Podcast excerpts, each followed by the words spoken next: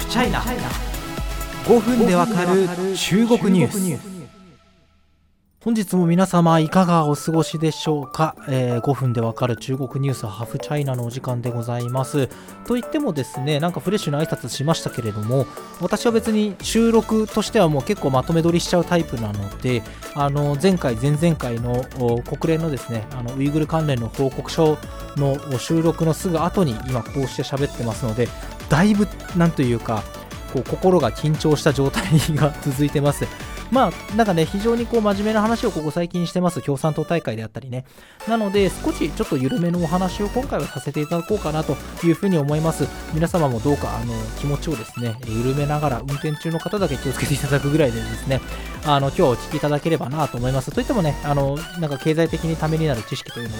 お伝えしなきゃやってる意味ないので、そこは頑張らないといけないんですけど、今日はですね、あの中国の音声ビジネスについてお伝えできればなと思います。なんでこのテーマを取り上げるかというとすごく個人的な事情がありましてあの中国と関わりのある日本人の方ならね皆様ご存知だと思うんですけど山下智博さんっていうねビリビリ動画で超有名になった日本人インフルエンサーがいらっしゃると思いますけれども山下さんが日本放送でとにかく明るい中国というですねポッドキャスト番組をやってらっしゃいますそう同じ中国ポッドキャストなんですけどもうねパーソナリティの格がちょっと違いすぎて山下さんってすげえね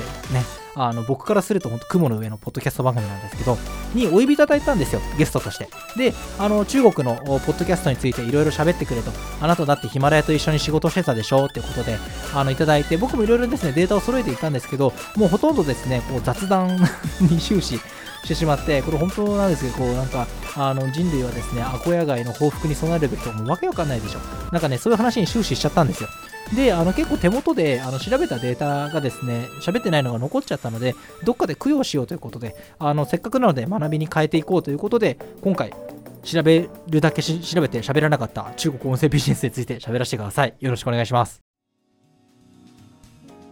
あのね、音声ビジネスって言って皆様何を思い浮かべますか？多分今お聞きのポッドキャストとかを思い浮かべると思うんですけど中国ってあんまりねこういうおしゃべりのポッドキャストってもちろんあるんだけれども主流ではないんですよね。あのオーディオブック小説のこの利用利用権みたいなものを出版社とかから買って声優さんとかあと読むのがめっちゃうまい一般人の人に読んでもらってオーディオブックにするとかあるいはその Spotify お使いの方とかすごく分かりやすいと思うんですけど音楽のサブスクとかですよね。それが基本的に音声市場を牽引しているということです。音声市場の規模感としては、えー、かなりですね年々上がっていて2017年55.8億元だったのが2020年の予測だとおよそ10倍弱ですね530億元になるんじゃないかと言われてます。音声伸びてますね。やっぱ中国だとですね車通勤とかですね通勤シーンで使われる方が非常に多いということです。ただしちょっと伸び悩みで過去みたいなぐんぐんぐんぐん成長するわけではなく、まあ、大体ですねあの3億4000万人ぐらいが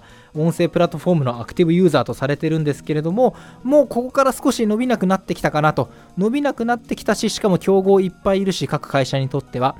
あの新しいビジネスモデル設け方っていうのを模索しなければいけないなということで市場全体として非常に大きなこれからまあ上り坂に上り坂というかまあ壁にねあのぶつかっていくのかなというような感じはします。ではどのように音声プラットフォームはお金を儲けてるんでしょうか？基本的に有料会員広告収入などが挙げられます。あるいはこのオーディオブック1話買い切りみたいな感じですよね。まあ、他にもですね、私が一緒に仕事をしていたヒマラヤなんていうのは、シャオヤ、小さな雅って書いてシャオヤっていうですね、スマートスピーカーですよね。日本でも一時期注目されましたけど、スマートスピーカーを発売するなど、いろんなところに多角的に手を伸ばしています。ちなみに、音声プラットフォームにお金を払っている人の平均値は56.1元ぐらいですね。なので、今で言うと、まあ、1000円ぐらいってことですかね。まあ、1000円ちょいですね。1000円ちょいぐらい払ってるということです。で、基本的に82.2%が有料会員として払っている。コンテンツ買い切りには60%ぐらい。え投げ銭ですね。まあ、ライブ放送とか好きな、あの、ポッドキャスターに対して投げ銭が27.3%みたいな形になっています。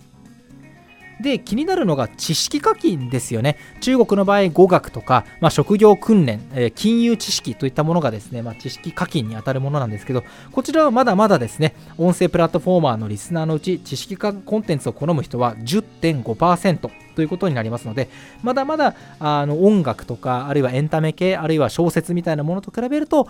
マネタイズには少しなんというか少し壁があるのかなというところです。じゃあ私が今やってるようなおしゃべり、ポッドキャストはどうなのかっていうと、中国ではまだまだ存在感ないのかなと、あ中国の音声プラットフォーム最大手はヒマラヤ、もう日本から撤退しちゃいましたけど、まあ、中国では未だにナンバーワンなんですけど、やっぱりオーディオブックとかが、あの僕もたまに開くんですけど、主流なのかなっていうイメージはあります。じゃあこういうおしゃべり、ポッドキャスト、中国語でボークはですね、まあ、あの専用のアプリ、あの小宇宙っていうものがあって、これが僕一番よく使ってたりするんですけど、これもまだまだ存在感がないので、逆に言うとですね、まあ、中国でもおしゃべり、ポッドキャストというのは一つの伸びしろなのかなというふうに思いますが、やっぱり中国、